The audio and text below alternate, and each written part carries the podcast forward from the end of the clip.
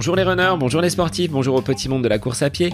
C'est Seb et je suis ravi de vous retrouver aujourd'hui pour le 73e épisode du podcast À côté de mes pompes sur lequel je continue à avoir des invités qui viennent transmettre leur savoir, leur connaissance, leur passion de la course à pied, mais également bah, des passages un petit peu plus personnels comme ce pic de méforme dont je vois le bout. Euh, après 15 jours là de, de séances un petit peu plus denses, j'ai pris plaisir sur une grosse séance de fractionné où je me suis dit là, bon, je retrouve des, bonnes sensations.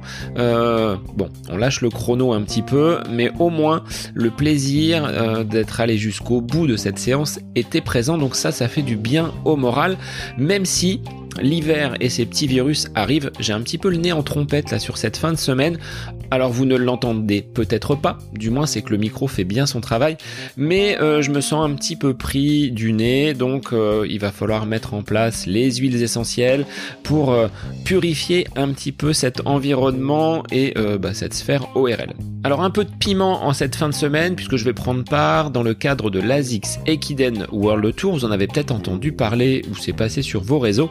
Je réaliserai le dernier relais, donc 7 km 195, sous la casquette du magasin Running Conseil Orléans qui a monté une équipe. Donc euh, bah, je vais faire cette séance, euh, enfin du moins cette fraction de 7 km 195 en remplacement d'une de mes séances.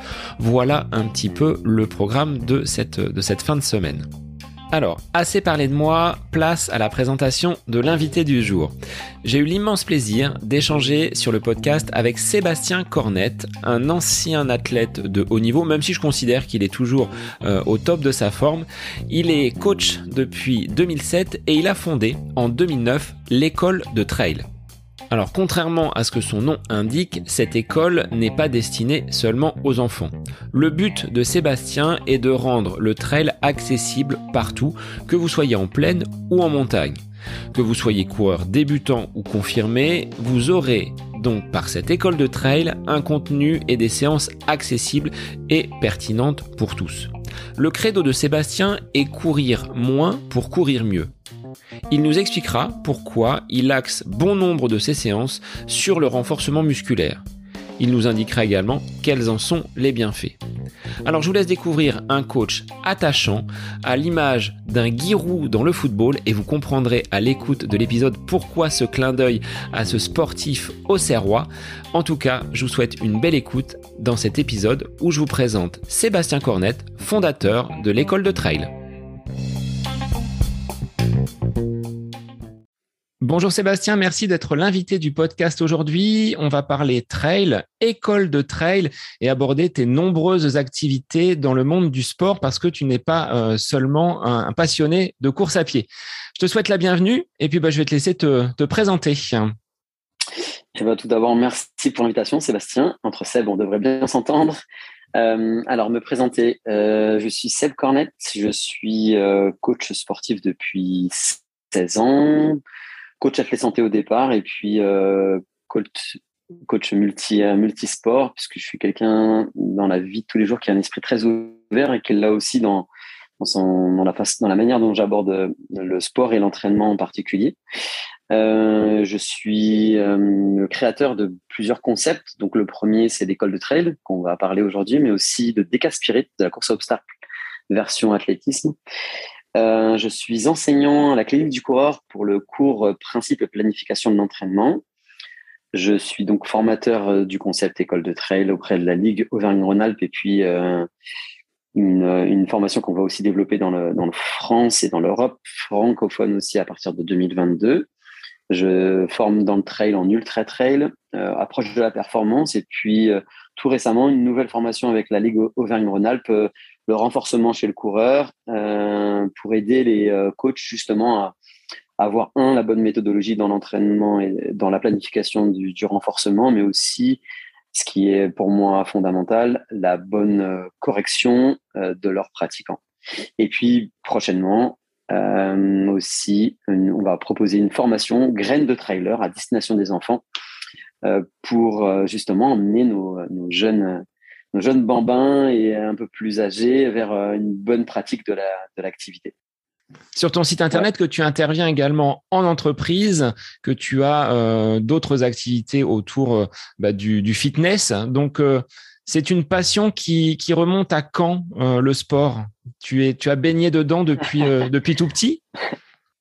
c'est une excellente question. Euh, et euh, quand je présente, quand je me présente sur les, formations et les cours à la clinique du coureur, on a un petit moment qui dure 3-4 minutes où on se présente et la photo qui apparaît à, ma date de naissance, c'est un bébé qui fait du sport. Et je, j'ai toujours baigné dans le sport et j'ai eu la chance de pratiquer énormément de sport.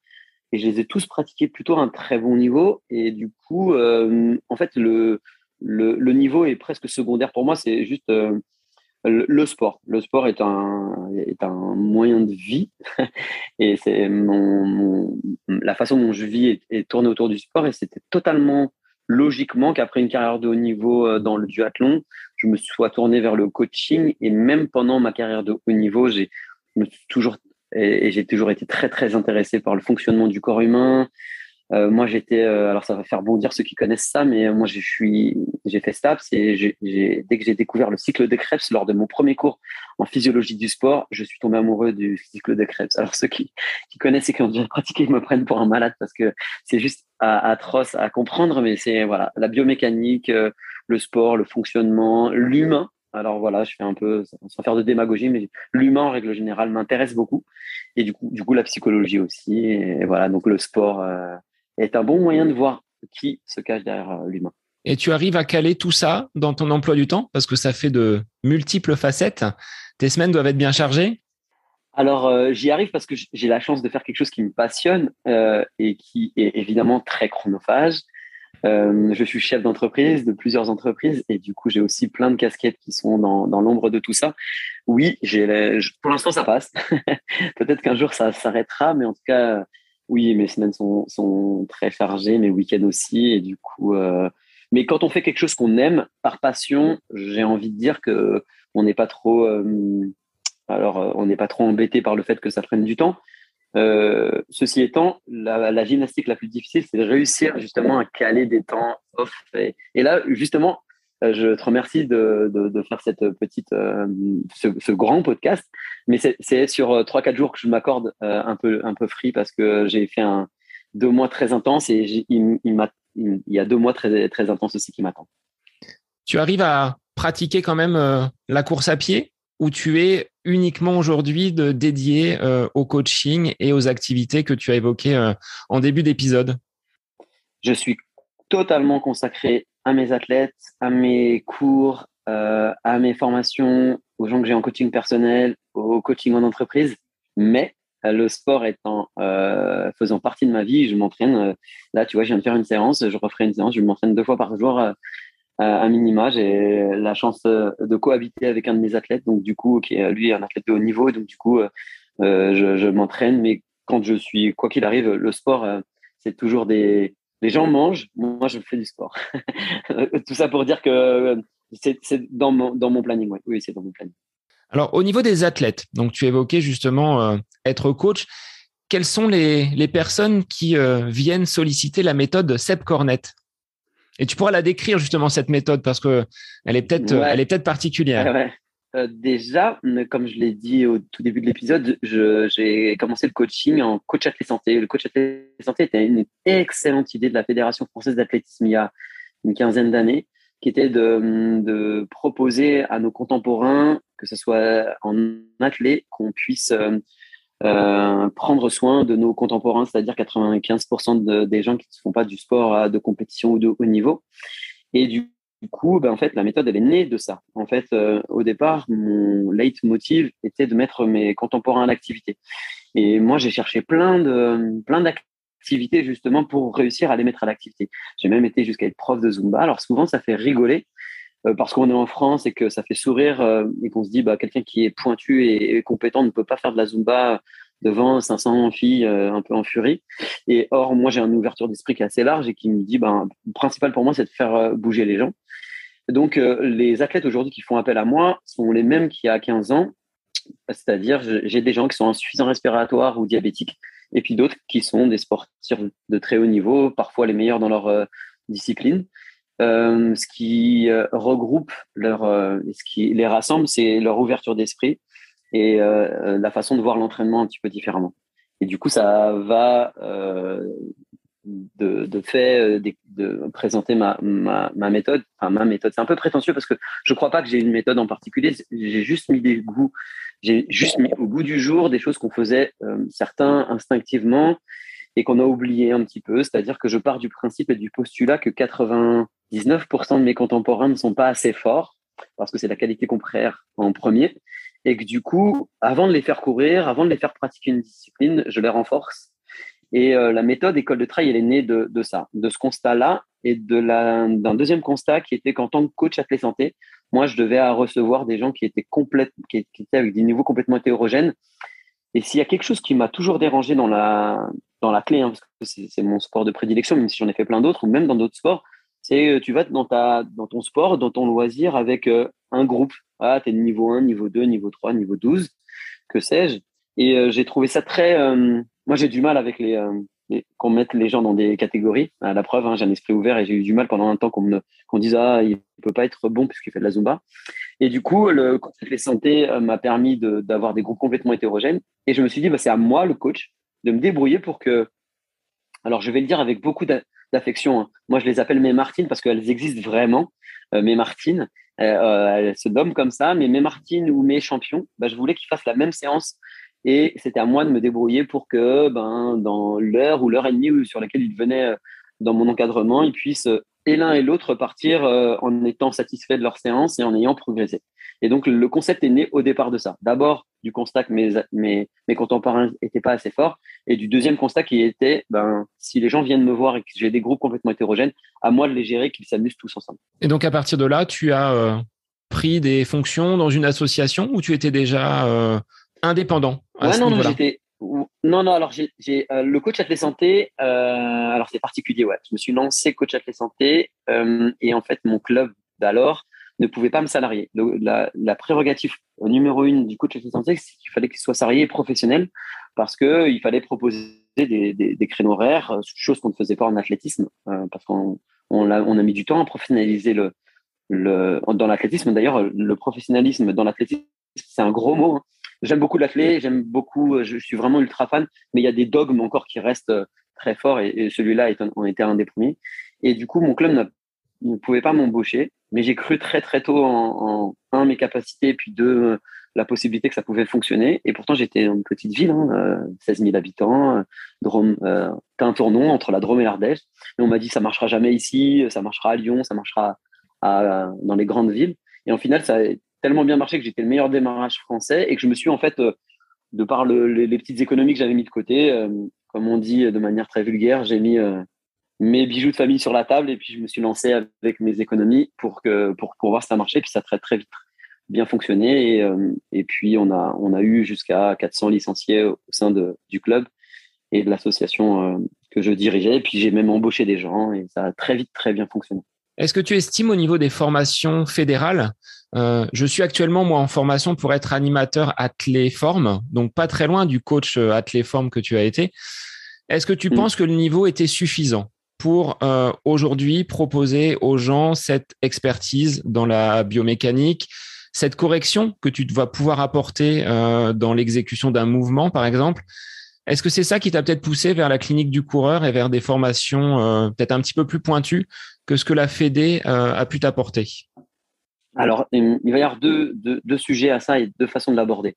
Le premier, qui va être très critique envers la fédération, même si je pense qu'il y a des gens très, très, compétents et des gens qui euh, méritent euh, d'être un peu plus écoutés. Malheureusement, c'est une fédération qui euh, écoute très peu et qui a du mal avec le changement. Et j'en suis la preuve, mais j'ai plein de collègues hein, qui, ont, qui étaient dans mon, dans mon dans mon cursus de coach athlète santé qui sont aujourd'hui partis parce que euh, on a tendance à dire les meilleurs partent ailleurs. Euh, et pour revenir sur les, formations, il y a eu un, il y a un problème, on va pas se mentir, de, remise en question et de remise en cause. Même s'il y a d'énormes compétences, malheureusement souvent elles sont pas écoutées. Donc euh, j'ai un regard très critique, mais aussi bienveillant envers la Fédé parce que je pense qu'il y a des gens qui sont très bons. Après, pour ce qui est des formations, effectivement, comme je l'ai dit en préambule, moi je suis quelqu'un de très très ouvert et du coup je me suis, dès que je me suis formé, j'ai continué à me former des fois dans des formations sur lesquelles on m'attendait pas. J'ai fait des formations paramédicales, j'ai fait des formations sur le pied, j'ai fait des formations très très larges et des fois un peu où j'étais le seul coach. D'ailleurs, en 2016, quand moi je fais ma formation, le 1.0 qui est le, le cours fondateur fondateur de la clinique du coureur. J'étais le seul coach, on était 50 et je ne comprenais pas d'ailleurs pourquoi j'avais si peu de coachs. Je pense donc du coup pour, pour prendre la défense de la Fédé, je pense qu'il y a aussi euh, c'est aussi aux encadrants, aux coachs d'aller toujours se former. Et j'ai tendance à dire pour ceux qui me suivent sur les réseaux sociaux qu'un qu'un coach qui ne s'entraîne pas est un imposteur et, un coach qui ne continue pas à se former l'est tout autant. Parce que même si moi aujourd'hui je suis formateur et je fais des formations complètement diverses et variées auprès de la clinique du coureur, mais aussi euh, auprès du trail et, et d'école de trail, je continue à me former dans des, dans des choses qui, qui vont ou me challenger ou alors aller euh, un peu plus loin dans mes connaissances. Donc, si on part du principe que suivre une formation, quelle qu'elle soit, sera l'alpha et l'oméga de, de, mon cadrement, bah, c'est une, erreur. Donc, du coup, ben, c'est tout ça pour prendre un peu la défense de la Fédé. Effectivement, les formations fédérales, j'ai un regard critique envers elles, mais euh, en, règle générale, même des formations qui pourraient être un tout petit peu plus poussées, euh, si, vous, si on reste sur une seule formation, euh, on, se perd. Et non, ce n'est pas là, c'est pas ça qui a qui m'a poussé vers la clinique du coureur. C'est plutôt en fait euh, d'ailleurs, ma, rencontre avec la clinique du coureur, c'était un, ami qui était kiné, qui euh, je coachais ses parents. Il savait, il connaissait ma philosophie de coaching et il me disait, il faut vraiment que tu te rapproches de, faut que tu ailles faire les formations et que tu te rapproches d'eux. Et puis en fait, ben voilà, j'ai fait la formation. J'ai rencontré euh, Blaise Dubois, qui est le cofondateur de la clinique du coureur. On a bien matché. Il est, il est américain, c'est un, gars de l'Amérique du Nord, donc il aime le challenge. Et moi, je suis quelqu'un qui est, une, ouverture d'esprit aussi qui se rapproche très très fortement de l'Amérique du Nord de ce côté-là. Donc on s'est challengé, il a, écouté ce que je faisais, il m'a dit de venir faire le 2.0, chose que j'ai été faire, la formation ultime du cursus euh, d'école de, la clinique du coureur, pardon. Et puis euh, il m'a dit ben je pense que tu es compétent et tu, devrais nous servir et j'ai pu monter mon propre cours au sein de la clinique du coureur. Mais aujourd'hui, je fais aussi des formations euh, totalement différentes et je pense que un, un encadrant a tout intérêt un à aller se confronter à des choses qui peut-être lui parlent pas et puis qui vont nourrir, qui vont enrichir sa boîte à outils d'encadrant. Je pense qu'on est là euh, sur un point assez fondamental, le fait de devoir en permanence, euh, bah, peut-être pas repousser ses croyances, mais étoffer les, outils dont on dispose pour euh, aborder bah, de la meilleure des façons euh, une pathologie, un athlète ou euh, une situation qu'on ne, qu'on ne connaît pas. Étant moi-même enseignant, étant prof depuis, depuis 16 ans, euh, les jeunes que l'on a euh, au quotidien dans nos classes, il n'y en a pas un qui va fonctionner pareil. Donc tes athlètes, euh, ça va être pareil. Tu vas avoir des personnes et des situations différentes. Exactement. Et c'est bien que tu fasses cette transition-là parce que effectivement, ce qui peut peut-être caractériser aujourd'hui la méthode Seb même si très honnêtement, je veux que nos interlocuteurs l'entendent bien, c'est que j'ai pas de problème d'ego. Et si aujourd'hui l'école de travail méthode, méthode Seb c'est juste pour pour qu'on l'identifie euh, clairement. Mais euh, je, sais, une chose, c'est qu'il y a beaucoup de méthodes d'entraînement qui se sont basées à l'inverse de, la, de celle que moi je défends, c'est-à-dire on regarde ce qui marche pour euh, un élite comme toi en classe, on regarde ce qui marche pour quelqu'un pour qui ça fonctionne, l'apprentissage des maths, et puis on va faire ruisseler. Je crois que c'est un peu dans l'air du temps en ce moment. Et comme je suis aussi un passionné d'économie, on sait que le ruissellement, ça ne fonctionne pas. Euh, et dans le sport, c'est exactement la même chose. Si on veut que la méthode elle soit la plus abordable pour tout le monde, il bah, faut d'abord partir de la base. Qu'est-ce qui marche pour 99% de nos contemporains? Et puis après, euh, y mettre des, euh, des, jouer sur certains curseurs pour que euh, la pyramide soit inversée. C'est-à-dire que moi, je m'inspire pas de Kipchoge, je m'inspire pas de Kylian Jornet, je m'inspire de, la base, de ce qui, marche pour mes Martines. Et puis après, ben les athlètes élites qui font appel à moi, je, vais avoir un curseur. Et justement, trop souvent, les méthodes d'entraînement, on regarde ce que font, on regarde ce qu'ils font en haut, puis on se dit bah tiens, je vais essayer de faire la même chose. Et c'est la même meilleur moyen de un se blesser ou deux d'être contre-performant. Et du coup, comme tu le dis, évidemment, mes athlètes sont tous différents, mais ils ont un socle commun. Euh, et je suis, je suis assez sûr là-dessus. Puis en plus, on a la chance aujourd'hui, de par le fait que je suis enseignant de la clinique corps, ben, la science est venue prendre une grande partie euh, de mon activité. Et aujourd'hui, ben, la science, elle valide euh, ce que je défends. Donc, ben, encore, quand le terrain te donne des, des preuves et qu'en plus la science le valide, ben, c'est assez, assez sûr comme comme philosophie. Alors, quelle serait la, la base justement de ta façon de voir l'entraînement Qu'est-ce que tu mets en, en, premier? Tu parlais tout à l'heure de, de renforcement musculaire. C'est vraiment pour asseoir un, une structure solide au niveau du corps? Euh, Alors, l'école de trail, elle est, elle, est, elle est autour de trois piliers. Le, les trois piliers fondamentaux sont euh, chaque séance sera tournée autour du renforcement musculaire, parce que comme on l'a dit, euh, nos contemporains sont pas assez forts. Regarde, on est assis là tous les deux, on dialogue, c'est super, et on passe la plupart de nos temps. Et, même moi, hein, je suis un sportif sédentaire, c'est-à-dire que je suis très actif, mais j'ai un temps où je suis devant mon ordinateur. Donc on est quoi qu'il arrive, on manque de force. Donc euh, déjà, si on part de ce, de ce, de ce postulat, eh ben, euh, on doit, euh, ça doit faire partie intégrante de toutes nos séances. Puis, le deuxième point, qui est un point fondamental aussi pour moi et qui est aussi négligé, c'est la technique. Et en fait, euh, on dit courir c'est naturel. Et moi, j'aimerais vivre dans ce dans ce monde de bisounours où mes contemporains sont tous où le meilleur renforcement pour eux c'est de courir. Mais malheureusement, mes contemporains sont pas assez forts.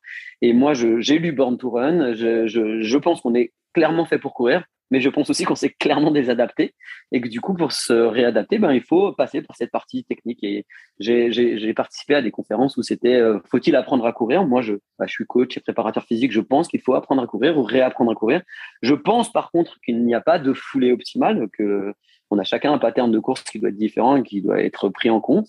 Mais il y a quand même des choses qui doivent nous amener à, à, courir correctement ou en tout cas à avoir des des modérations d'impact sur notre foulée et pas croire que c'est ce qu'on va mettre au bout des pieds qui va nous, euh, nous protéger plus que l'apprentissage de la course. Et puis après, le développement physiologique, mais ça qui est propre à, toutes les méthodes d'entraînement. Donc, autour du renforcement, euh, et puis après, avec un curseur qui va être plus ou moins important en fonction des séances, euh, de groupe, mais aussi individuel, parce que j'ai aussi des athlètes que je coach de manière individuelle.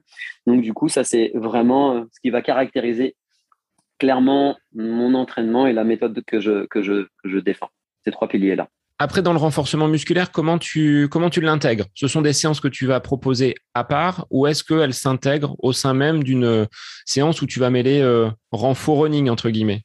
Exactement, et ben, et, les trois. Euh, alors, quand je dis les trois, c'est-à-dire qu'il y a, euh, j'identifie déjà quels sont les manques, mais en clair, il y a trois, trois types de séances. Il y a des, des séances purement de développement euh, du renforcement, donc de la force, parce que c'est la qualité, comme je l'ai dit, numéro un qu'il faut qu'on travaille chez, chez nous, chez nous tous. Euh, et euh, il va y avoir aussi des séances dites, bah, les séances école de trail, c'est vraiment ça, c'est-à-dire que dans la séance, tu vas avoir du renforcement mêlé à de la course à pied, avec plus ou moins d'intensité, avec de la montée, de la descente, du plat, pour en qu'en fait, euh, une fois qu'on a convaincu que j'ai convaincu mon auditoire que le renforcement était nécessaire, euh, comment je le transfère, ce renforcement? Parce que c'est bien beau de développer de la force, mais le principal, c'est de réussir à le transférer. Donc, d'avoir des, exercices de renforcement qui soient, un, fonctionnels à, à, l'activité, et puis deux, qui euh, puissent être transférés très rapidement. Et donc, du coup, euh, de, pouvoir permettre à nos athlètes ou à l'athlète de, de mêler les deux. Et puis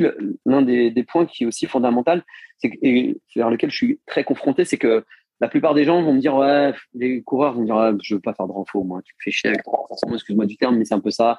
Euh, c'est rébarbatif, c'est pas ludique, c'est pas marrant. Et en fait, quand tu quand tu l'intègres dans la dans la course à pied, ça le rend déjà. Donc, comme je le disais, très très facilement euh, transférable. Et puis en plus hyper ludique. Donc du coup, j'arrive à convaincre mais euh, ceux qui sont les plus réfractaires à, mettre du renforcement dans les séances. Puis après, ben, une fois qu'ils sont convaincus de ça, je leur dis, ben, euh, j'essaie de rendre les activités ludiques, mes WOD, ce que j'appelle mes WOD, mes cross, mes circuits euh, de renforcement sont, sont nécessaires pour qu'on développe la force, euh, parce que développer la force est, est important. Donc, et puis j'ai des mini séances, parce que souvent aussi l'autre l'autre excuse qu'on va me dire, c'est j'ai pas le temps.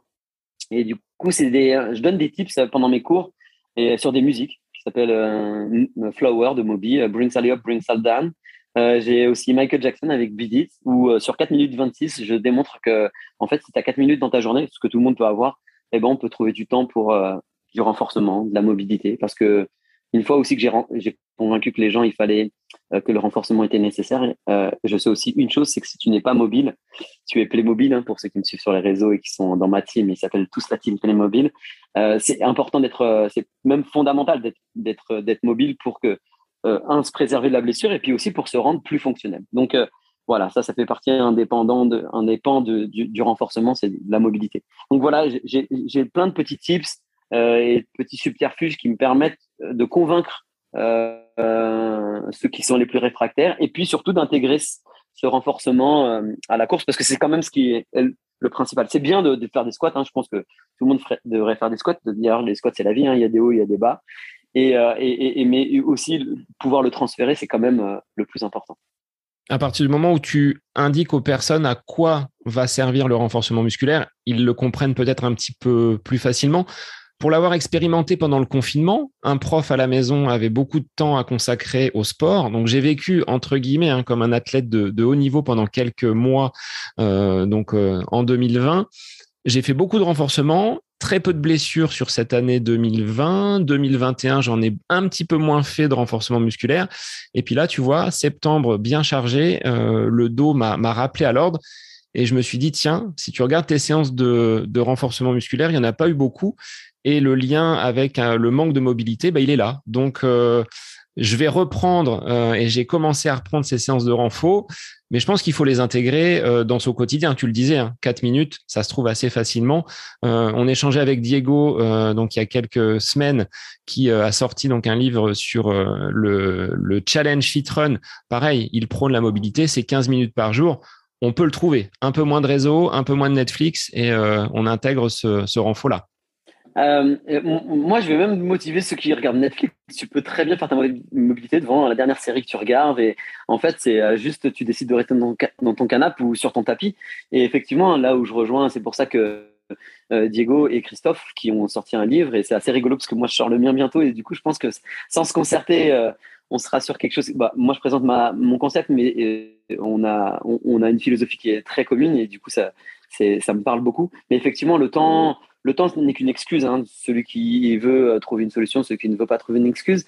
Euh, maintenant, il faut quand même malgré tout le rendre ludique. Et c'est ça, c'est là, c'est là où euh, euh, force est de constater, sans, aucune prétention aucune, mais que, l'école de trail a trouvé son public et elle, elle, fonctionne bien. C'est parce que les gens arrivent dans leur séance arrivent, arrivent à, à, transférer justement ce renforcement et le mêler dans, de la course ou à haute intensité. Et en plus, ça a un effet bénéfique parce que euh, ce qui me caractérise le plus, c'est le mantra moins courir pour mieux courir. Et effectivement, ce mantra, il est là et il est prouvé aujourd'hui. C'est-à-dire que si tu mêles du renforcement à, ton développement physiologique, on va, on parler de PMA, hein, de, de, de, notions euh, de, très haute intensité, eh ben, tu vas avoir besoin de moins de nombre de répétitions de 1 minute ou de 400 mètres pour avoir le même effet physiologique en y en mêler du, du renforcement. Donc, tu as double intérêt, c'est-à-dire que tu te renforces et en plus, tu as un, effet physiologique qui est euh, euh, doublé euh, par rapport au nombre de répétitions que tu aurais dû avoir à faire si tu voulais le même effet physiologique. Donc, voilà, on est sur du gagnant-gagnant, on est sur de la bonne pratique et tu l'as dit, donc c'est très empirique. Alors, on ne veut pas se, permettre de. Si on, moi, je suis enseignant, je peux pas me dire, bah, Sébastien, il a, il a fait ça et ça a marché pour lui. On peut pas se baser là-dessus. Mais des exemples comme ça, il y en a de plus en plus. Et aujourd'hui, en plus, eh ben, euh, le BDSM, qui est le plus grand euh, journal scientifique euh, dans, le, dans le sport et l'activité physique, démontre, à, sort perpétuellement des études probantes et pas des études sponsorisées qui démontrent que le renforcement, même à charge hein, d'ailleurs, et c'est là peut-être que moi je vais encore un peu plus loin dans le renforcement, c'est-à-dire bah oui, si tu es aujourd'hui euh, euh, convaincu que le renforcement c'est bon pour toi, fais-en un poids de corps, c'est très bien. Mais très vite, si tu veux développer ta force, ben euh, utilise de l'outil, charge, mets-toi sous une barre. Non, non, tu ne vas pas prendre du poids. Non, non, tu ne vas pas d'un seul coup prendre du poids qui ne sera pas nécessaire. Et si tu prends du poids, il sera dans ton pattern de course, donc il sera, il, il sera efficient pour ton économie de course. Voilà, donc intégrons ce renforcement, transférons-le pour, que, pour une meilleure pratique. Et tu l'as dit, parce qu'en fait, c'est d'abord ça. Pourquoi aujourd'hui ma méthode, elle convainc 95% de mes contemporains? Parce que la priorité, c'est la blessure. C'est justement, je ne veux pas qu'ils se blessent. Et euh, moi, je ne vais pas vers les athlètes, que les choses soient claires. J'ai la chance d'être euh, d'être très sollicité. Et les athlètes que j'ai de haut niveau ou très haut niveau, c'est des gens qui sont venus à moi en disant on va s'entraîner autrement et euh, auxquels ils, sont vraiment poser une question sur leur propre entraînement. Et ma philosophie, c'est de dire ma priorité, c'est pas de l'emmener à son 100% de son, ses capacités, c'est qu'il ne se blesse pas. Et du coup, on sait qu'un athlète qui ne se blesse pas, il va progresser plus lentement qu'un autre qui va avoir une progression très rapide. Hein. On le voit aujourd'hui hein, dans le trail. D'ailleurs, c'est ce qui, c'est ce qui nous fait le plus peur. Hein. C'est qu'une activité qui, où on voit des gens arriver, des filles en particulier, qui progressent très vite en faisant n'importe quoi et puis, puis du coup restent là-dedans, puis d'un seul coup on les disparaissent parce qu'ils se blessent. Et comme euh, c'est un peu intégré dans notre euh, process que la blessure fait partie de l'entraînement, ben se blessent et vont de blessure en blessure, alors progressent très vite, euh, régressent. Et, du coup la priorité du renforcement ou de la mobilité, c'est de la prévention de la blessure. Et on sait que si on préserve un athlète, quel que soit son niveau, il progressera. Alors là, tu, prêches et tu vas me, me convaincre euh, totalement parce que j'avais euh, sorti un épisode au tout début du podcast, c'était l'épisode 13 où je l'ai intitulé Courir moins pour courir mieux. Et finalement, c'est ce que je disais, c'est-à-dire que depuis euh, un an maintenant, je suis encadré et accompagné par David Goss, donc sur Toulouse, donc qui à distance me suit qui a, développé et a entre guillemets euh, suivi des formations donc de la clinique du coureur. Donc il est dans cette euh, dans cette dynamique là. Quand je regarde les statistiques, euh, je cours moins que quand je n'avais pas de, coach, mais je me suis moins blessé également sur sur cette année avec lui parce que la charge d'entraînement est adaptée. on le verra tout à l'heure hein, avec l'outil que tu dois également utiliser, Nolio.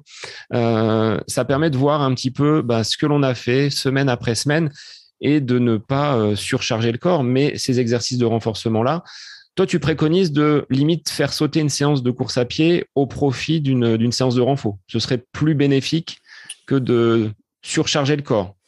Alors, tu sais, la sémantique est importante et du coup, euh, si on dit sauter, ça va tout de suite faire peur à ceux qui ne sont pas convaincus par le renforcement. À remplacer. dire mixer.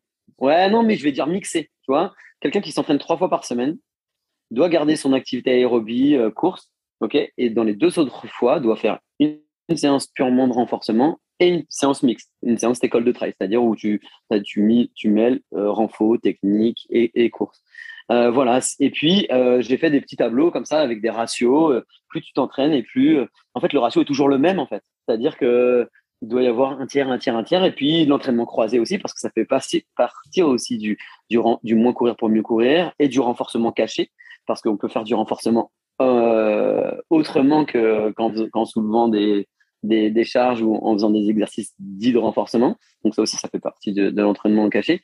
Mais oui, je, je, préconise quoi qu'il arrive à mes contemporains. Et puis, je parlais des petites mini-séances. Si tu as 5 minutes par jour ben, ou 15 minutes euh, pour faire de la mobilité, fais-la et fais ton corps training. Peut-être que si tu n'as pas eu le temps, ben, fais 10-15 minutes uniquement sur ton corps euh, C-O-R-E hein, pour ceux qui nous écoutent et euh, pour qu'on on, soit vraiment sur un travail euh, du, du, noyau qui est fondamental aussi pour le coureur, qui est souvent négligé.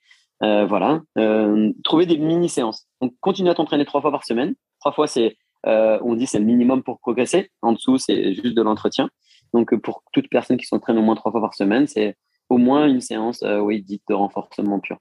Avec le recul, Seb, et les outils que tu utilises, est-ce que tu observe beaucoup moins de blessures chez les coureurs qui suivent ton plan d'entraînement, ta méthode, que ceux qui étaient euh, auparavant sur d'autres euh, coachs, d'autres méthodes d'entraînement. Est-ce que les gens te, le disent? Est-ce que finalement, depuis, euh, je sais pas, six mois, un an, qu'un coureur va être dans ton groupe d'entraînement, est-ce qu'ils vont constater moins de blessures, moins de bobos, plus de, plus de solidité?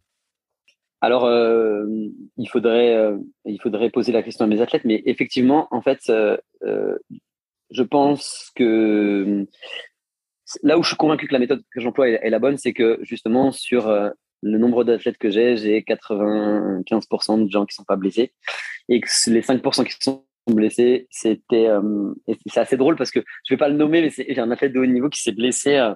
c'était l'an dernier et en fait, il s'est blessé en faisant exactement ce qu'il fallait pas faire et ce que je lui disais de pas faire. Donc, tu, vois, le seul athlète que j'ai eu blessé l'an dernier, c'était euh, dû à une, erreur de sa part. Pas que je me dédouane, hein. moi, je, pense, euh, on échoue, il réussit. C'est vraiment mon discours, c'est toujours celui-ci. Et si il se blesse, c'est que je me suis trompé. Donc, euh, et aujourd'hui, force est de constater que j'ai, j'ai, pas ou, ou, peu de blessés. Et ceux qui sont blessés, c'est des fois un, pas de chance. Mais en tout cas, effectivement, tu as dit un truc très très juste, c'est que, et d'ailleurs, c'est une notion sur laquelle j'insiste énormément quand je suis en formation. Et d'ailleurs, sur le 1.7 pour la clinique du coureur, c'est la notion euh, avec laquelle euh, tous mes participants doivent partir, c'est la notion de charge. Et trop souvent, on, ne, parle que de volume. Hein, et euh, moi, ça me, ça m'irrite, ça me, ça me fait saigner les oreilles. On ne prend en, en, en, compte que le kilométrage ou le dénivelé ou les heures passées, comme si c'était le graal absolu pour tout euh, entraînement. Et en fait, non, il y a la charge et la charge, elle se calcule évidemment. Et Nolio, un outil que, que, que j'utilise et j'ai la chance d'avoir un tout petit peu donné à la main. Et puis, euh, enfin, voilà, je, modestement, je, François et euh, Alex sont des, sont, des, sont des gars super de chez Nolio, hein, ils sont pas loin de chez moi. C'est des gars vraiment géniaux et qui, euh, euh, ont un produit qui nous permet, qui doit permettre à tout coach qui se respecte de, de bien justement planifier cette charge d'entraînement. Donc oui, pour répondre définitivement à ta question, sans paraître prétentieux, mais oui, j'ai mes athlètes ne, ne se blessent pas et c'est ce qui fait pour moi ma réussite d'entraînement. Plus que leurs résultats, même si en plus ils font de bons résultats, mais ça va de pair en fait. En tant que coach, tu as plus de satisfaction quand tu vois quelqu'un qui débute arriver à un objectif euh, qui serait, on va dire, euh, euh, commun, entre guillemets, comme je le ferais, un 5, un 10, un semi-marathon, ou un athlète élite que tu vas amener vers un résultat encore plus probant, même si lui a déjà, tu vois, ce socle de d'entraînement, cette expérience. Quelle est la plus grande réussite pour toi?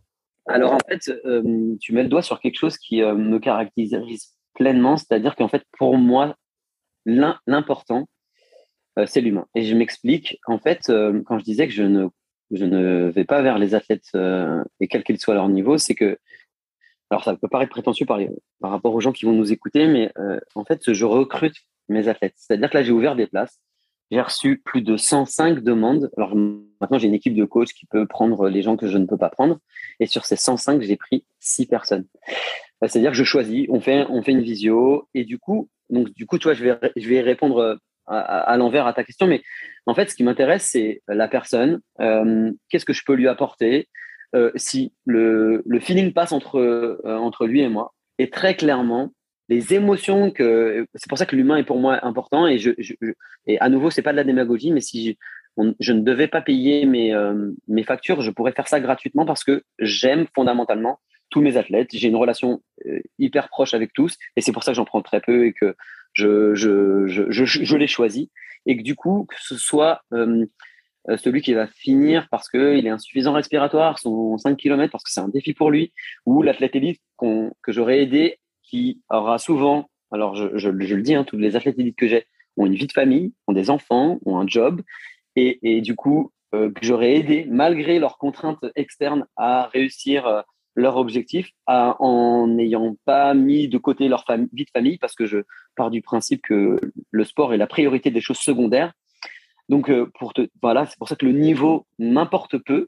Mais par contre, l'émotion que qu'on va réussir à, et eux et moi à, vivre, ben ça vaut euh, ça vaut tous les podiums du monde. Donc, je préfère un athlète élite qui fait quatrième sur une course, mais qui aura été, euh, qui aura fait ce qu'il faut, euh, plutôt que d'avoir aidé, euh, aidé, d'avoir un athlète qui gagne une course en ayant euh, divorcé, perdu, perdu son job et, et, et, voilà. Donc non, le niveau n'a aucun aucun espèce de d'importance. Évidemment, en fait, ce que ce que et c'est d'ailleurs c'est une de mes de mes athlètes et amies qui s'appelle Florence Morisseau qui est enseignante de la clinique du coureur et qui dit un truc très très juste qui dit Seb en fait ce qu'il veut c'est faire de nous des meilleures versions de nous-mêmes et ben voilà. Donc, euh, tu as, ta réponse, c'est-à-dire que je, suis aussi heureux euh, quand euh, une de mes Martines finit sa course qu'elle avait prévue de son village avec l'émotion, elle est en pleine forme, elle a réussi à, se dépasser sans sacrifier aucun pan de sa vie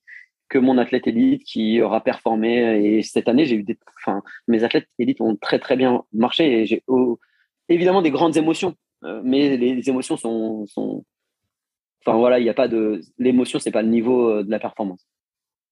Alors cette école de trail que tu euh, que tu prônes, que tu développes, est-ce qu'on peut être euh, également sur des, des courses sur route ou est-ce que c'est vraiment dédié aux gens qui font du trail?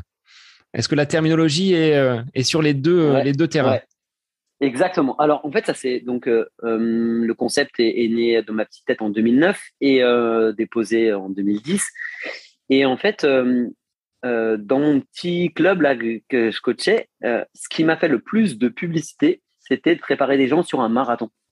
Donc euh, oui, en fait, école de trail parce que parce que c'est le trail qui qui a été quand moi j'ai arrêté ma carrière de haut niveau, qui m'a le plus intéressé. Puis j'avoue avoir un, une, peu plus d'affection et pour, pour le trail. Mais aujourd'hui, je prépare des gens qui préparent des marathons, qui préparent des 10 km et qui vont avoir la même, le même socle et la même philosophie d'entraînement. Donc, oui, ça s'appelle école de trail parce que école, c'est à l'école que tu apprends. J'ai face à moi, en tout cas, un, un, prof et, et, c'est pour ça au départ d'ailleurs, il y a eu des fois des, des, euh, incompréhensions parce qu'on s'est dit ah c'est pour les enfants. Non non, école de trail c'est pour euh, pour les adultes parce que je pense qu'on doit apprendre tout le temps. Et maintenant il va y avoir graine de trailer qui sera une formation à destination des enfants parce qu'il faut évidemment qu'on les prenne en, charge et qu'on ait justement qu'on puisse répondre à cette demande et puis à les prendre bien en charge en leur faisant faire des choses ludiques. Mais l'école de trail c'est à destination euh, de, de tous tout coureur ou même aujourd'hui moi j'ai des arbitres de foot j'ai un arbitre de foot en, en, athlète, j'ai des gens qui sont vététistes, j'ai des, j'ai des, j'ai une, euh, une fille qui fait du ski. Euh, l'école de trail, c'est une philosophie euh, et qui, fait voir qu'on peut s'entraîner différemment. En fait, voilà, c'est, plus, ça. Mais effectivement, le concept et les formations sont autour du trail et sont plus à destination de gens qui veulent coacher dans le trail ou qui, s'entraînent dans le trail. Mais c'est, c'est très très large. Alors, il est vrai que là, à côté de la maison, hein, moi j'habite entre Orléans et Blois, euh, à la JBO, il y a Paul, qui est un de vos ambassadeurs, qui a développé euh, donc euh, cette partie école de trail dans la région donc du Loir-et-Cher. On peut pas dire que c'est là où on va trouver le, le plus de dénivelé. Qu'est-ce que tu proposes, toi, à des ambassadeurs, à des coachs, justement, qui viendraient te solliciter pour déployer euh, ta méthode dans leur, dans leur club. Je fais partie d'un club qui s'appelle Mauve Attitude Running et Trail. On a des personnes qui sont chevronnées également et passionnées de trail. Qu'est-ce que tu pourrais, par ta méthode, euh, apporter à notre club, par exemple, et qu'est-ce que ça engage comme euh, formation, comme contenu derrière? Alors déjà, bah, la méthode, c'est comme elle est tournée autour du, des, groupes complètement hétérogènes, c'est que ça facilite. C'est ce que je dis au départ pour convaincre mes confrères euh, coachs, c'est que ben, quel que soit le niveau de ton groupe, qu'il soit 10, 15, 20, 30, 50, ben, tu pourras faire des séances communes tous ensemble. Donc ça, c'est un premier point. Et puis, du coup, on a mis en place des formations pour justement leur donner des clés et des outils euh, et leur présenter cette, cette, cette, ce concept. Et donc, du coup, il y a aujourd'hui deux formations, puis une troisième qui arrive. Donc, deux formations, niveau 1, niveau 2. Niveau 1, c'est vraiment la présentation euh, du concept, comment on monte une séance? Ils, vont vivre des séances, ils vivent des séances pour que, parce que comme je le disais, un coach qui ne s'entraîne pas est un imposteur, donc euh, euh, c'est bien de la, théorie, mais c'est aussi bien la pratique. Et aujourd'hui, en fait, nos formations sont 50% théorie, 50% pratique, donc un week-end qui est assez chargé sur deux week-ends. Et le, le niveau 2, c'est plus de la planification. Comment on aide à planifier justement OK, une fois qu'on est convaincu par le, par le concept, comment on le fait pour le mettre en place sur toute une année auprès d'un club? Parce que euh, j'ai des gens qui vont préparer, euh, par exemple, une course en octobre et puis d'autres qui vont préparer une course au printemps. Euh, et puis la troisième, la troisième, troisième billet qu'on a lancé depuis cette année, depuis avec mon équipe. Donc même si ça s'appelle méthode Seb Cornet, j'ai la chance d'avoir une équipe qui est ultra compétente.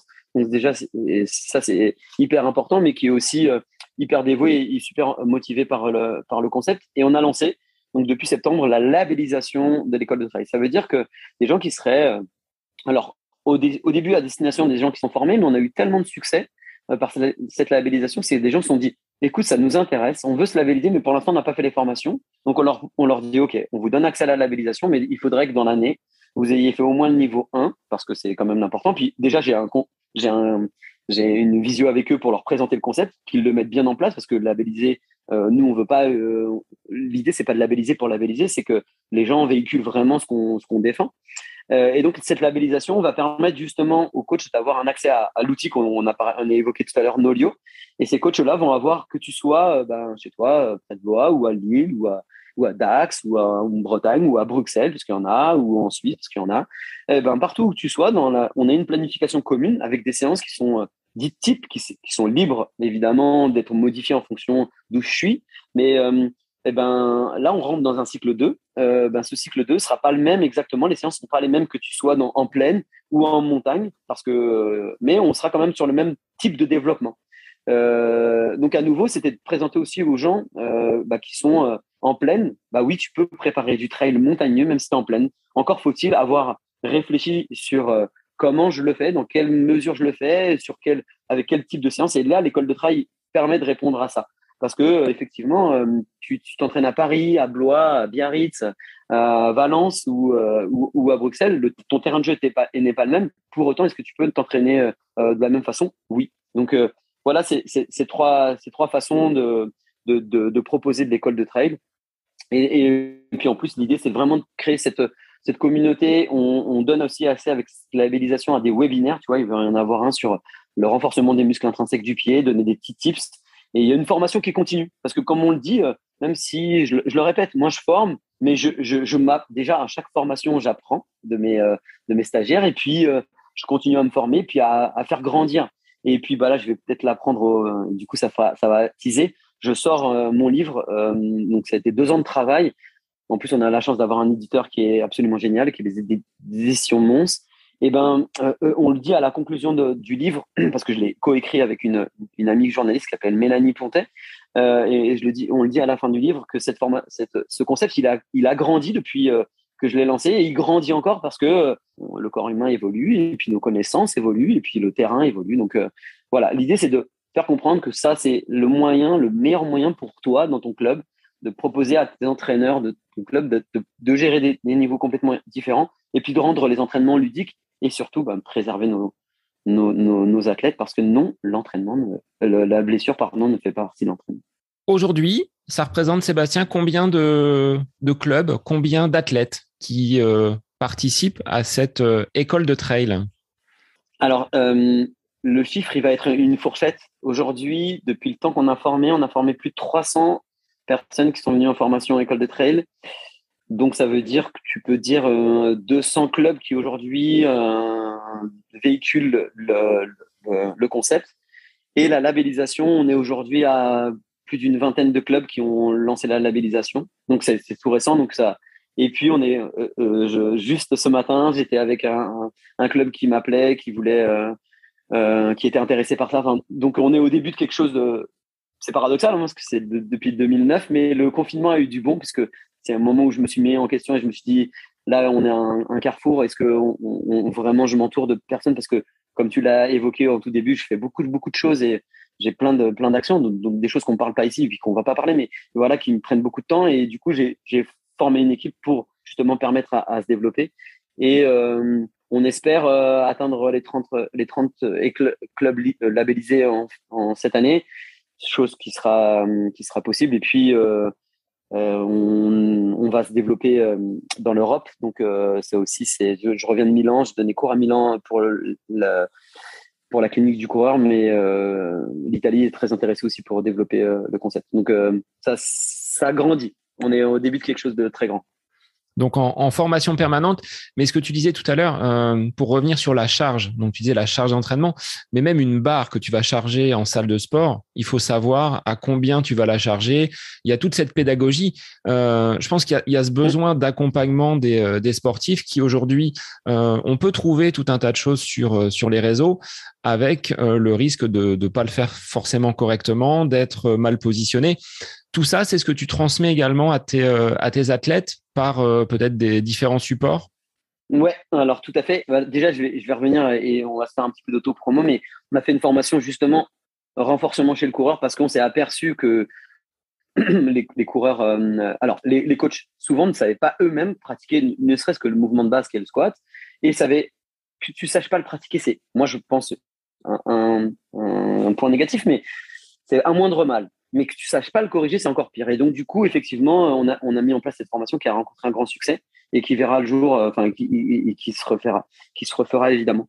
Mais évidemment, euh, je sais aussi une chose, c'est qu'il vaut mieux ne pas faire que faire un mauvais mouvement. Et du coup, eh effectivement, là aussi, le, le, premier confinement a eu du bon. Moi qui étais très réfractaire face, face au coaching euh, en visio, aujourd'hui, je, propose justement à mes, à mes athlètes, de, on, se regroupe et j'ai des athlètes dans à peu près le monde entier et on se fait euh, une fois par mois une visio où je leur fais voir des mouvements. Là, ils vont venir, même si je les vois à s'ils sont du coaching à distance, je fais aussi du, je les regroupe quand même de temps en temps pour voir des tips euh, bien propres et je leur, oblige un peu, j'avoue, à avoir au moins quelques outils. Je leur demande pas d'avoir une salle comme moi, mais au, moins d'avoir des kettlebells, qui est, à mon avis, l'outil indispensable. J'insiste vraiment là-dessus pour tout athlète qui a décidé que la préparation physique était faisait partie intégrante de son de son entraînement et du coup avait au moins ce, type d'outil. Donc oui, on répète des, des, mouvements, on corrige des mouvements parce que effectivement, comme tu l'as dit, on voit beaucoup de choses. Et alors moi, je suis quand même d'une nature très positive. Donc, quand je vois des choses qui sont pas bien faites sur le sur les réseaux et euh, le nombre de coachs qui, est, euh, qui, est né depuis le, premier confinement euh, me donne me donne raison. Je, vois toujours le côté positif. Je me dis ça met les gens à l'activité et même si des fois ils le font pas très très bien, au moins ils, auront pris conscience que peut-être le renforcement est important et, et qu'il y a un tas de gens compétents. Hein. Tu parlais de Diego, qui est quelqu'un de très compétent et il y en a bien d'autres. Ton, ton, coach aussi que, que je connais via les réseaux qui, sont très qui sont très compétents. Donc du coup, je me dis, ben nous, les gens compétents, on va on va récupérer ces gens qui ont, se sont lancés là-dedans un peu euh, euh, bêtement, mais qui sont au moins lancés, qui ont pris conscience de ça. Donc euh, effectivement, faisons attention au mouvement. il vaut mieux ne pas faire que faire un, mauvais mouvement. Est-ce que tu trouves que dans notre société, ce terme de, coach peut parfois être un petit peu galvaudé? Si on parle de sémantique, tout le monde peut aujourd'hui se revendiquer coach, il faut quand même euh, le contenu derrière. Tu le disais, un coach doit être euh, déjà euh, à montrer un petit peu l'exemple et derrière se former comme tu le fais depuis de nombreuses années. Et tu vas continuer dans de nombreuses années encore pour améliorer tes, tes connaissances. Ben, tu sais, si déjà on devait partir d'un point juste, juste principalement légal, ben, si tu veux coacher contre rémunération, il faut que tu aies une carte professionnelle et cette carte professionnelle, elle est, euh, décerné que uniquement face à un diplôme d'État. Donc déjà, ça c'est un premier point. Effectivement, comme je le disais en souriant, mais euh, le confinement a vu naître, des, vocations pour certains, et certains ont été plus loin. Hein. D'ailleurs, ils, ils sont formés et, très bien, et tant mieux. Moi, je, moi, je ne, je ne vois que la concurrence comme un challenge.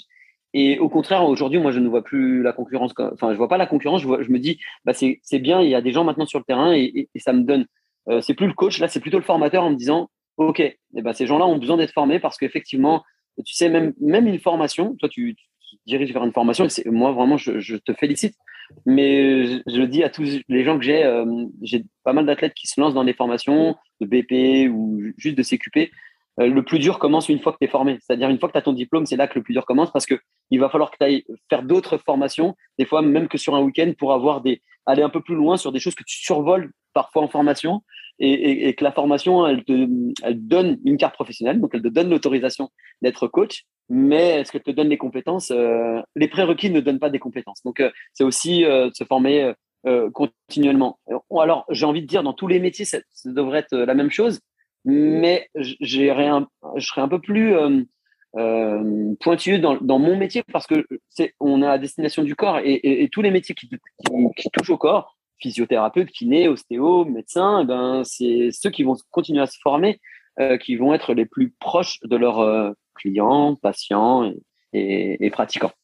Alors, sur ta pratique, comment tu euh, organise justement euh, une semaine d'entraînement pour un athlète Est-ce que ce sont des programmations qui vont être données sur euh, un mois ou est-ce que à la semaine tu vas revoir euh, en fonction peut-être des aléas Tu le disais, la vie de famille est quelque chose d'important. Le sport est la première chose prioritaire, mais c'est secondaire par rapport à la vie de famille et la vie professionnelle. Comment tu, tu manages et comment tu gères tes, tes athlètes? Alors, c'est une excellente question tous les gens qui ont en coaching individuel euh, à distance reçoivent un plan sur 15 jours, euh, jamais au-delà, euh, jamais un mois.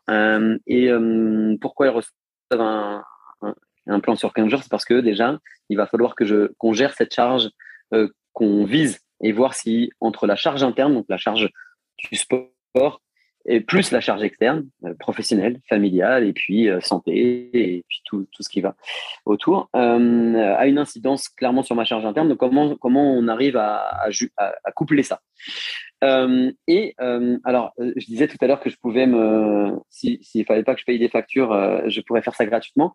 En toute objectivité, je suis un coach qui fait certainement partie des coachs les plus chers parce que je demande un feedback quotidien à mes athlètes. Donc, c'est très chronophage. Ça veut dire que mon WhatsApp, là, tu vois, on vient de.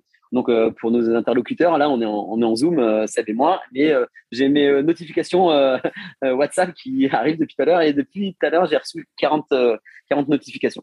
tout ça pour dire que, en fait, chaque jour, je vais remodifier en fonction de la variabilité cardiaque, en fonction de d'un imprévu tombé, en fonction de la forme aussi. Est-ce que aujourd'hui il fallait être fatigué ou est-ce qu'il fallait être fatigué ou pas? Enfin voilà. Donc du coup, c'est quasiment journalier. C'est pour ça que je disais que je suis un coach entre guillemets cher parce que c'est très chronophage. Donc des athlètes qui qui, qui, me donnent leur, leur planification doivent tous les jours faire leurs devoirs, pas tous les jours, mais en tout cas tous les deux jours, et on réajuste.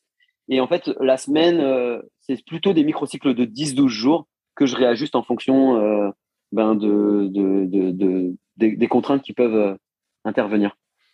En termes de tarifs, est-ce que tu peux le, donner librement ou est-ce que c'est quelque chose de, confidentiel? Ah je Non, non, je suis complètement transparent. J'ai deux formules. Une formule qui est la plus que j'ai appelée l'optimum, qui est celle qui me ressemble le plus, hein, qui est à 250 euros par mois, où je donne accès, euh, on, a, on a un feedback euh, quasi quotidien avec mes athlètes, où j'ai des visioconférences avec eux, où on corrige, on voit les exercices, et, euh, et où donc du coup j'ai tous suivi le au plus proche.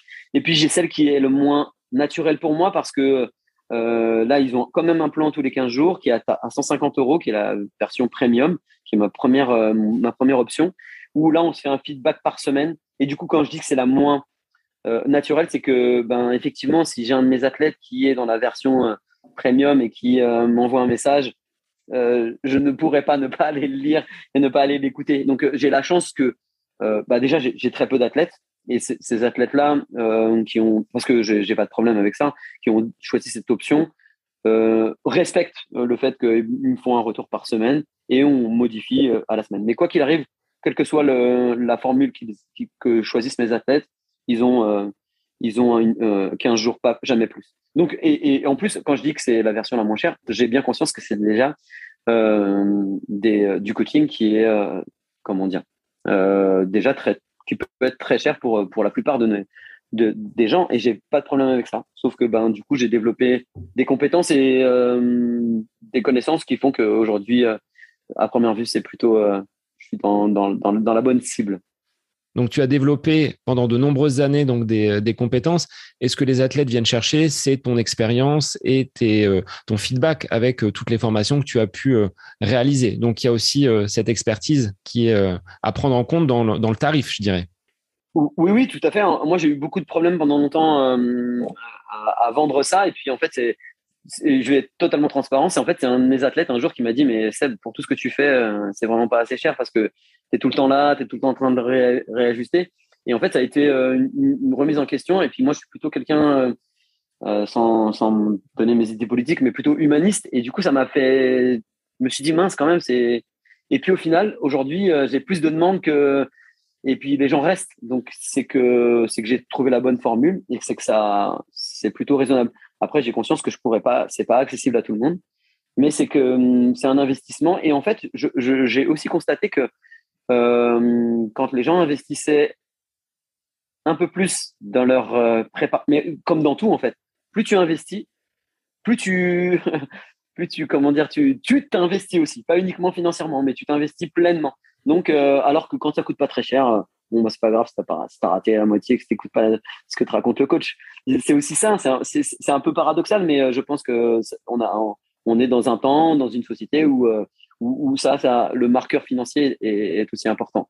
Même si je me veux être le plus accessible, je sais que ça ferme la porte à beaucoup, mais qu'aujourd'hui, euh, j'ai plus tendance à refuser du, monde. Et au contraire, maintenant, je refuse plus, puisque j'ai mon équipe de coachs que j'ai formés, qui défendent la même philosophie et qui, du coup, j'envoie vers, mes, vers mon équipe. Et ça, c'est aussi une, grande chance pour moi. Donc, tu es un peu le, le guirou euh, du trail running, c'est-à-dire que tu vas les traquer au quotidien. Euh, tu as le numéro de, de leurs épouses. Euh, tu vas faire les sorties de boîte de nuit. Alors, sans être le guirou, parce que je veux pas être. Ah, une image en plus. En plus, je suis de la génération où guirou. moi, j'ai failli être footballeur professionnel et c'était la génération où il était venu me voir sur un match. bref, je referme cette parenthèse totalement personnelle. Mais non, mais pour être totalement transparent, je, connais les conjoints et les conjointes, je, connais la famille, j'ai un rôle de, enfin, je suis, je suis présent, c'est-à-dire que je, je, mes athlètes, je connais euh, avec qui ils partagent leur vie et j'ai une relation, euh, j'ai plus une relation de pote, à minima de pote, voire d'amis avec la plupart de mes athlètes. Donc, c'est-à-dire que quand je fais un regroupement, là, tu vois, la semaine prochaine, je les regroupe tous et ben c'est toute la famille qui est conviée. C'est pas juste on va s'entraîner égoïstement et puis non, on va aussi passer du moment convivial. On va aller. J'ai la chance d'inviter dans la plus belle région où il y a le meilleur vin du monde.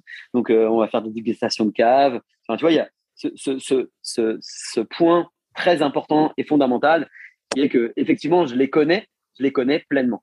Donc je connais leur job, je connais leurs contraintes de job euh, et euh, leurs contraintes familiales et je sais aussi que du coup dans la famille, le fait qu'ils fassent appel à un coach n'est pas n'est pas mal vu. Enfin, tu vois, c'est aussi important. C'est-à-dire que je refuse, et je, je nommerai pas les noms des athlètes que j'ai refusés, mais des athlètes de très haut niveau qui, euh, qui ne me parlaient que d'eux, euh, pas de leur vie personnelle, pas de leur vie professionnelle, et qui euh, étaient trop égoïstes dans leur dans leur dans leur démarche. Et pourtant, ça aurait pu me valoir des, des gloires, mais je ne cours pas après ça. Donc, donc voilà. Donc oui, je les connais pleinement, sans faire le guirou. Elle était pas mal celle-là. Guirou, je vais la garder. Donc tu as ton assiette à table lors des repas de famille. On dit Seb, il va venir, c'est le pote, c'est le, copain. Donc on, l'invite pour Noël, pour les, fêtes de famille. Euh, presque. En tout cas, j'ai réussi à tisser quelque chose avec mes athlètes qui fait que, je le redis, je le répète, qui, fait que oui, je fais beaucoup d'heures. Ouais, ça me prend beaucoup de temps. Euh, le fait de cohabiter avec un de mes athlètes euh, a réalisé depuis un an que ah ouais, quand même, tu bosses beaucoup. Euh, donc c'est assez, c'est assez drôle, mais euh, ouais, mais ce qu'on a tissé, enfin l'humain pour moi, et bah, voilà, vraiment, j'aime vraiment rencontrer l'autre et si si modestement je peux l'aider à être une meilleure version de lui-même ou d'elle-même, ben j'aurais tout gagné. Tu arrives quand même à taper du poing sur la table? Parce que tu dis il y a une certaine proximité, il y a le côté euh, pote, je les connais euh, suffisamment. Mais quand il faut débriefer une course qui n'a pas été réalisée ou un athlète qui t'envoie une séance qui euh, bah, dépasse les objectifs, il a été trop vite ou il n'a pas fait ce que tu lui as demandé, est-ce que tu arrives quand même à, recadrer? Ah mais, clairement, tu parlais de la. Moi, je pense que je suis un peu le. Des fois, je suis un peu le. Je pote, mais je suis le père fouettin. Je suis aussi. Alors, une course qui que les choses soient bien claires. Euh, la course pour moi n'est que n'est que n'est pas l'alpha et l'oméga, c'est-à-dire que si la préparation s'est bien passée, si on a pris du plaisir dans la, préparation, euh, si tout le cheminement a été bon, la course elle a cerise sur le gâteau. Et la, course elle se passera bien si on a tout mis en, place. Et si elle se passe pas bien, euh, et je, vraiment j'ai aucun problème avec ça, même mes athlètes de très haut niveau, ben c'est que si on a pris du plaisir tout le temps, c'est que ce jour-là, ça devait pas se passer bien. Et, en fait, c'est jamais, c'est paradoxal, hein, mais c'est jamais un critère de réussite. Par contre, là où je suis moi très chiant, c'est que oui, là, par exemple, là, tu vois, ils sont en coupure ou ils sont en reprise pour la plupart. Bah, il y a très peu à faire oui, on fait pas de course en ce moment. Euh, oui, c'est là que je, tape du poing sur la table. Et puis j'ai mes bigorexiques, hein, parce que moi-même je le suis, donc euh, je comprends très bien la bigorexie et qui viennent me dire ouais, mais là j'aimerais bien aller faire une petite course. Non, mais ça sera cool. oui, là je suis euh, vindicatif. Ouais, autant je suis quelqu'un qui rigole beaucoup et qui est ouvert, mais quand j'ai décidé quelque chose, et puis je préfère me tromper toujours en préservant que me tromper à l'inverse, c'est-à-dire en en faisant faire trop. Donc du coup, oui, je les frustre euh, certains. Euh, d'ailleurs, c'est des, fois des, grandes, euh, mais ils le font toujours avec le sourire et je suis, je fais passer mon message. Et en fait, de toute façon, quand ils sont venus, tous ceux qui m'écoutent aujourd'hui, qui nous écoutent, demain, s'il y en a un ou une qui se dit tiens, j'aimerais bien aller vers Seb, bah, il aura compris que moins courir pour mieux courir, c'est pas juste quelque chose de marketing, c'est que c'est là. Donc effectivement, je dois convaincre. Hein, et quelqu'un qui en faisait trop, qui vient me voir aujourd'hui, je sais aussi qu'il va falloir que je lui en donne quand même un peu plus que ce que j'aurais estimé être nécessaire parce que ça sera bon pour, euh, pour elle au, moins psychologiquement. Donc, euh, je sais aussi, euh, je suis pas dogmatique. Donc, j'écoute. Mais en tout cas, pour en revenir juste à, ta remarque, est-ce que tu tapes du point sur la table si la course elle n'est pas réussie? Non. Si la préparation elle a été bonne, la course sera réussie. Et nous, on fait justement, je fais tout en, je mets tout en œuvre avec mon athlète, avec mes athlètes pour que la préparation se passe se passe au mieux possible. Et si la préparation se passe pas bien, ben on a, il y a de fortes, chances que on n'ait pas le résultat escompté, mais on aura déjà fait un bilan sur la préparation et, et on sera assez objectif. On va, je suis très objectif. J'aime mes athlètes, mais j'aime leur dire, c'est quelqu'un qui vaut 3 heures au marathon vient me voir et me dit, je veux faire 2h30. Ben non, j'ai pas de problème à dire non, ça sera pas possible. Ou quelqu'un qui fait un 5 km qui me dit, euh, l'année prochaine, je vais faire la diagonale des fous. Je lui dirais non. Voilà, simplement avec euh, mais euh, tout en, ayant conscience que je veux d'abord et avant tout le préserver. Et il y a cette progression à, aborder. Enfin, on, l'échangeait avec avec Diego sur ça, le fait que les il y a un peu une course à la surenchère parfois et les gens veulent parfois brûler les étapes. Est-ce que tu es obligé de les, freiner? Oui, ce que tu disais, hein, c'est pas possible de passer d'un 5 km à une diagonale des fous euh, de façon euh, euh, spectaculaire en l'espace d'un an. Est-ce que c'est difficile de rentrer cette progressivité dans le dans l'esprit d'un coureur qui veut manger, manger du kilomètre et dépasser ce que tu lui proposes? Tu sais, on, est dans une société de consommation et euh, le trail ne déroge pas à la règle. Et euh, on fait une formation qui s'appelle Ultra Trail avec Pascal Balducci. Et euh, sur cette formation, la première phrase que je dis, c'est l'ultra n'est pas le Graal. Et malheureusement, les gens aujourd'hui, quand ils parlent de trail, ils parlent que d'ultra.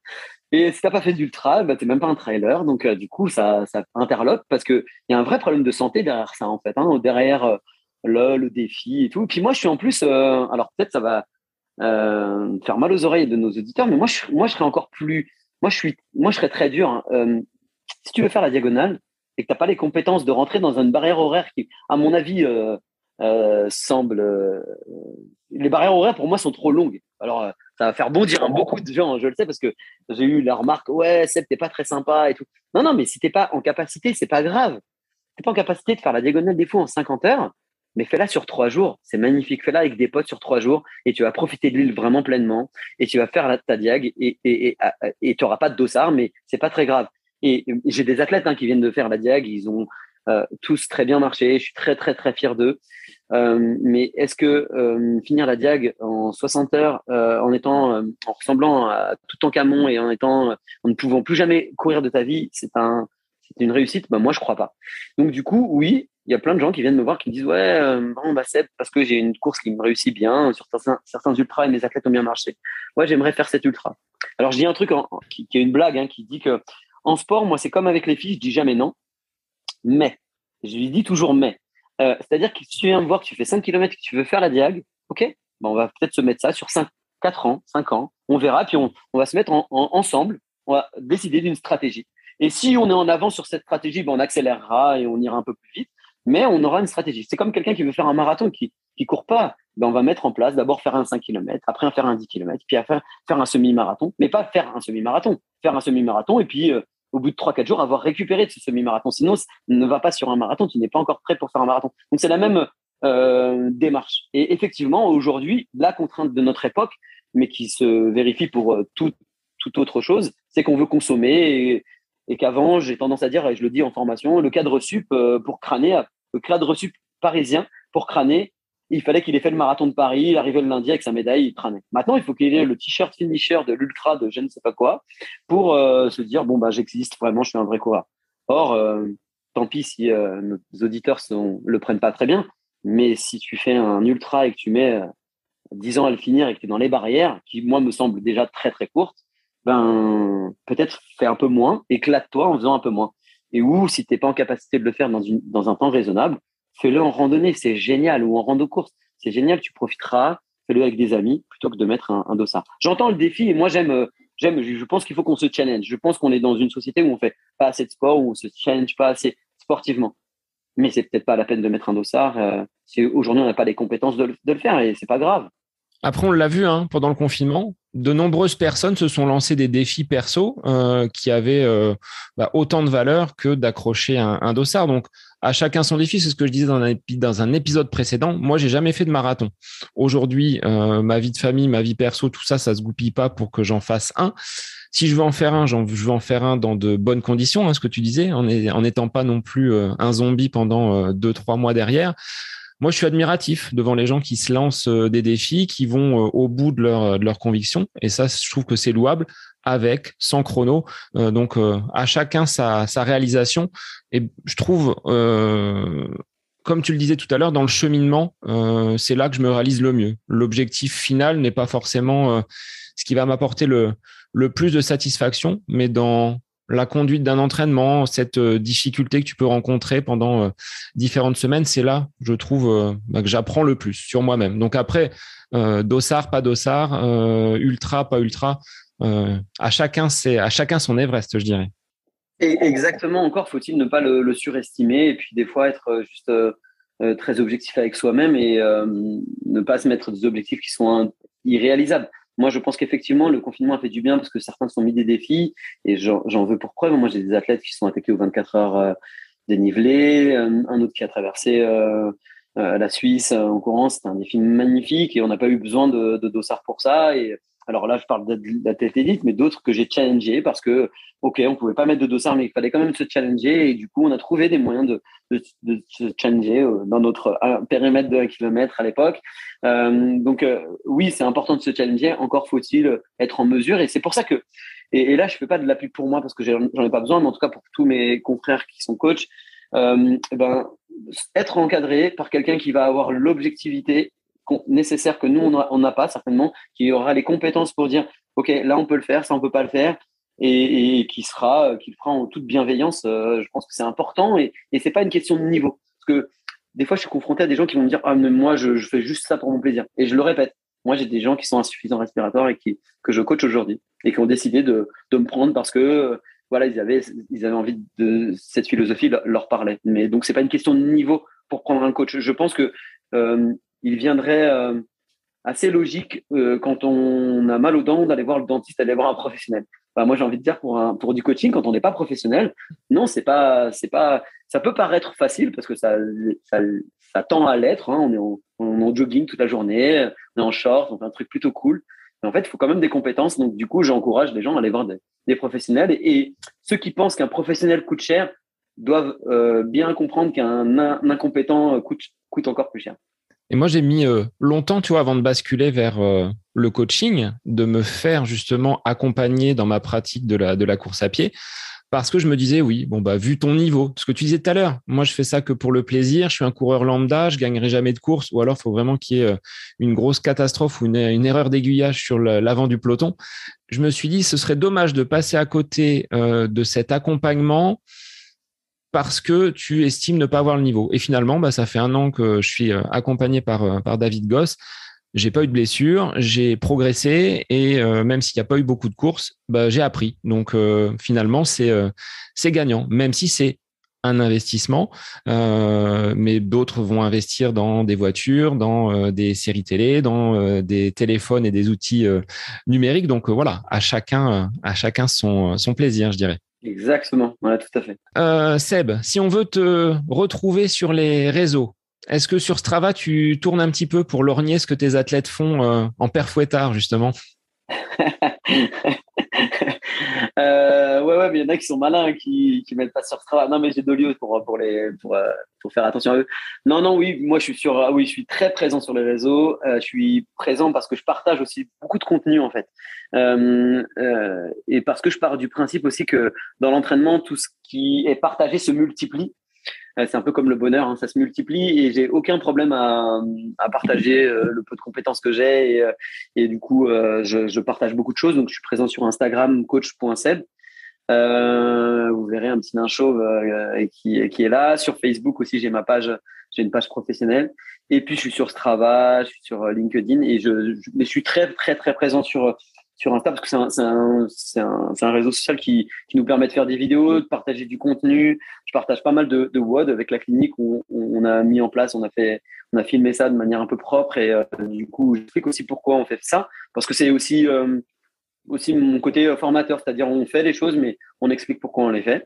Et donc voilà, je suis évidemment présent et puis je, je c'est aussi, aussi, une partie de mon temps ça, de professionnel. C'est-à-dire que euh, c'est un temps que je consacre où je réponds. Je suis souvent questionné j'ai aucun problème. Et au contraire, je trouve que même des gens que je coach pas, hein, j'ai j'ai pas de problème à, j'ai pas de secret. Hein. Enfin, tu vois, c'est vraiment important si on doit conclure sur quelque chose, c'est qu'il n'y a pas de secret. Moi, j'essaie de mettre au goût du jour quelque chose qui existait déjà. Je l'ai un peu condensé, je lui ai donné un nom et, puis aujourd'hui, ça, grandit. Mais j'aime j'aime partager avec des gens que je ne que je n'aurais qu'une fois euh, en interlocuteur et qui et si j'ai réussi à les à les convaincre, bah, c'est cool. Bon, alors j'espère qu'il y aura d'autres échanges et qu'on aura l'occasion de ne pas rester sur un échange euh, en tant qu'interlocuteur aujourd'hui que nous sommes.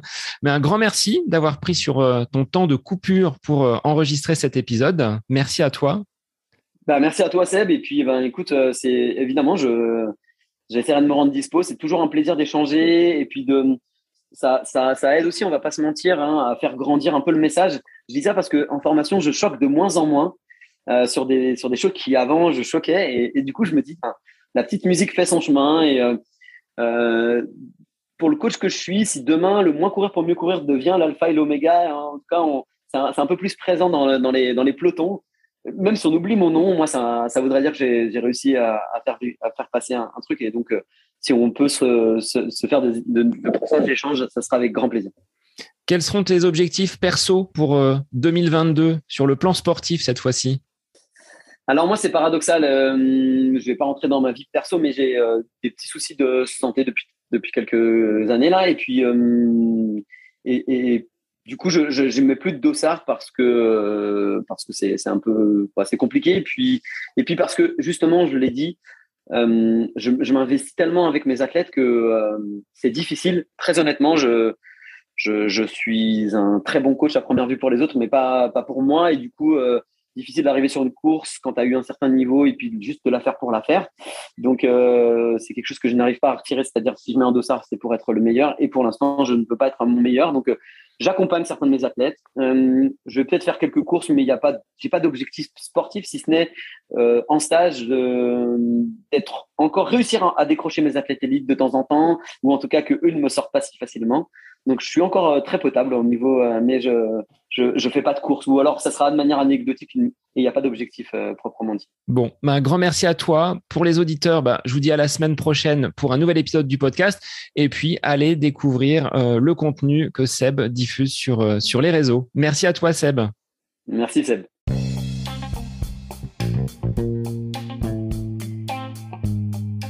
J'espère que cet épisode avec invité vous aura plu. Je vous remercie infiniment de votre écoute. Pour euh, faire remonter le podcast dans les classements, je vous invite à laissez une petite évaluation sur Apple Podcast, 5 étoiles, un petit commentaire, ça me fera énormément plaisir et vous permettrez au podcast d'être remonté, diffusé, euh, déployé sur euh, ces différentes plateformes de façon euh, bah, plus importante encore qu'il n'est actuellement. Et puis je vous invite à me retrouver sur les différents réseaux, hein, Facebook, Instagram. Laissez votre petit message, votre commentaire, ça me fait plaisir d'échanger avec vous. Si vous avez des questions, si vous voulez voilà échanger sur quelconque sujet en lien avec la course à pied, mais pas que, parce que le sport c'est une philosophie de vie et c'est une passion qui nous anime de façon commune, donc n'hésitez pas à venir échanger avec moi. Sur ce, je vous souhaite une bonne fin de semaine, un bon week-end et je vous dis à la semaine prochaine pour un nouvel épisode du podcast à côté de mes pompes.